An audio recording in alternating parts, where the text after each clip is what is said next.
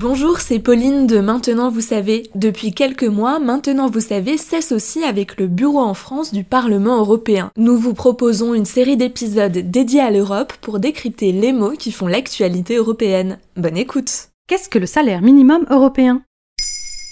Merci d'avoir posé la question. C'est un sujet qui a divisé les 27 pays membres pendant des années. Le 7 juin 2022, le Parlement européen et le Conseil de l'Union européenne sont parvenus à un accord visant à fixer des salaires minimums adéquats dans l'ensemble de l'Union. Il s'agit d'une étape décisive avant l'adoption d'une directive européenne. Ce texte compte réduire les inégalités de salaire et garantir un niveau de vie décent aux travailleurs. En revanche, la directive ne fixera pas de seuil minimum européen global, mais exige des pays membres qu'ils évaluent si leur salaire minimum existant est suffisant pour vivre décemment. Quelle était la situation dans l'Union européenne jusqu'à présent? Six pays ne disposent pas d'un salaire minimum fixe. Il s'agit de Chypre, de la Finlande, de l'Italie, de l'Autriche, de la Suède et du Danemark. Ces deux derniers ont tout particulièrement montré leur opposition à la proposition de directive. Dans ces six États, le salaire minimum est établi par des négociations collectives. Réfractaires à ce projet en raison de leur attachement au rôle des partenaires sociaux,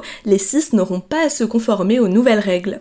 Le salaire minimum varie grandement d'un pays à l'autre. D'après les derniers chiffres publiés par Eurostat en janvier 2022, dans l'Union, le plus faible se trouve en Bulgarie avec 332 euros par mois. Le plus élevé est au Luxembourg avec 2257 euros, suivi de l'Irlande. La France se trouve à la sixième place du classement établi par l'organisme statistique européen. Notons que depuis mai 2022, en France, le SMIC est de 1645,58 euros brut par mois pour 35 heures de travail. Concrètement, que va changer cet accord? Selon Agnès Jongerius, rapporteure néerlandaise sur le texte, le salaire minimum devrait augmenter dans 22 pays de l'Union européenne, représentant 24 millions de salariés. Attention toutefois, la rémunération des salariés ne fait pas partie des compétences de l'Union européenne. Même lorsque la directive sera adoptée, elle ne pourra pas imposer un salaire minimum uniforme dans les 27 pays membres. On ne peut donc pas parler simplement d'un SMIC européen. En revanche, le projet de directive engage les 27 à évaluer le niveau de leur salaire minimum. Une question doit alors être posée, ce salaire permet-il aux travailleurs de vivre de façon décente? Les arbitrages se feront pays par pays. Pour cela, les États peuvent notamment se baser sur des valeurs de référence comme 60% du salaire médian brut ou 50% du salaire moyen brut. D'autres obligations sont-elles prévues? Hormis le salaire minimum, le texte entend renforcer la négociation salariale. Il oblige ainsi les pays dans lesquels moins de 80% de la main-d'œuvre est protégée par une convention collective à créer un plan d'action pour augmenter progressivement cette couverture.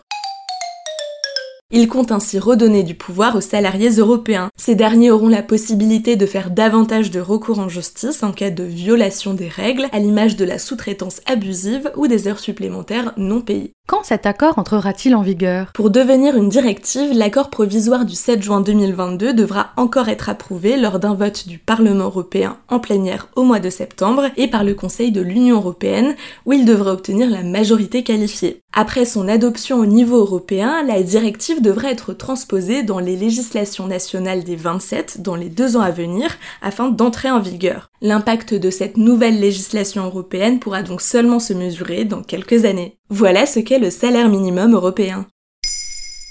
Maintenant, vous savez, un épisode écrit et réalisé par Pauline Weiss en collaboration avec le Bureau en France du Parlement européen. En trois minutes, nous répondons à votre question.